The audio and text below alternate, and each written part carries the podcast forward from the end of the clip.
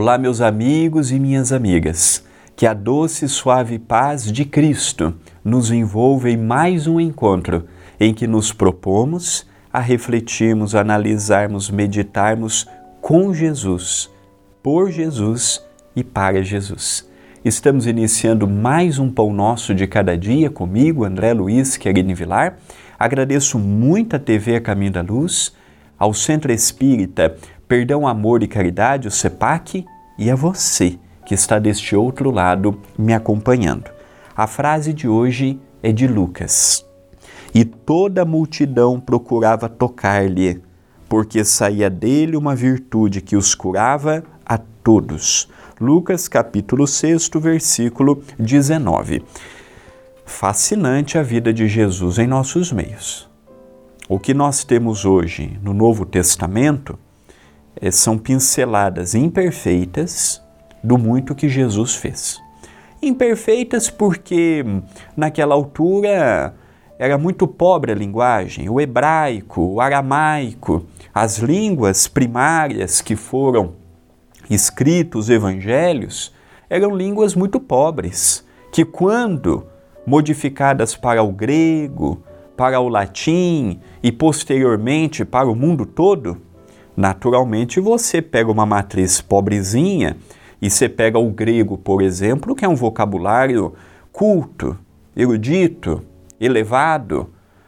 Não tem como. É você pegar o motor de Fusca e querer colocar numa carcaça de uma Ferrari. Então, muito se perdeu ao longo do tempo. Se perdeu também pela mesquinhez do homem, pelo poder temporal, pelos reinados, pelos papados, mas isso não vem ao caso. Muita coisa boa se manteve, como as bem-aventuranças, como os ensinamentos de Jesus, do amai-vos uns aos outros, do perdão, do se colocar no, no lugar dos outros, as parábolas de Jesus, tudo isso está intacto ali. Se está na sua integralidade ou se perdeu com o tempo, sabemos que sempre perde um pouco, mas a essência ali está.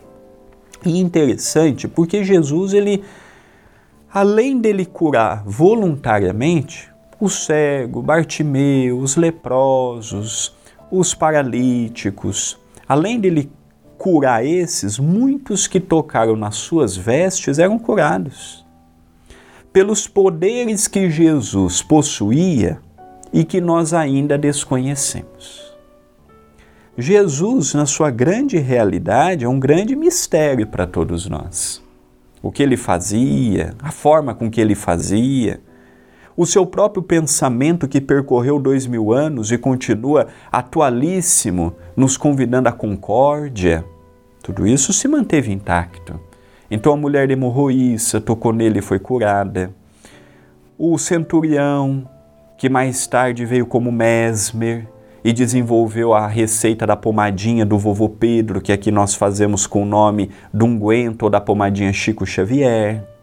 Nasceu lá, quando aquele centurião romano pegou aquele, aquela criança no colo de Maria e ele era possuidor de lepra. Só que, como era um homem importante, afamado, rico, ele andava com uma túnica e ninguém percebia não mandaram ele para o vale dos imundos. Mas ele, quando pega Jesus, Jesus toca em uma de suas chagas abertas, que estava coberto pelo pano, pelo manto que ele usava.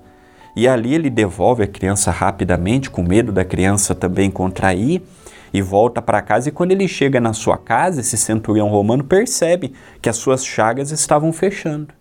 E ele diz assim: Olha, Senhor, se existir vida além desta, eu vou trabalhar muito para desenvolver uma fórmula eficaz de ajudar as pessoas. Ele veio como Mesmer, o pai do magnetismo animal. Ele veio trazendo a receita a João Nunes Maia, tio Nunes, num leprosário em Betim, na Grande Belo Horizonte, e que hoje tem beneficiado o Brasil todo. Lá em Portugal, em Viseu, na Associação Social Cultural Espiritualista de Viseu, realizamos a pomadinha também, em que é distribuída a pomadinha Chico Xavier, que leva o nome do CEPAC, é distribuída por toda a Europa. É o convite, Jesus curava. E até hoje, quando elevamos com fervor o nosso pensamento a Ele, tenhamos a certeza que Ele não nos deixa sem uma resposta. Esta é uma mensagem de reflexão. Pensemos nisto mas pensemos agora.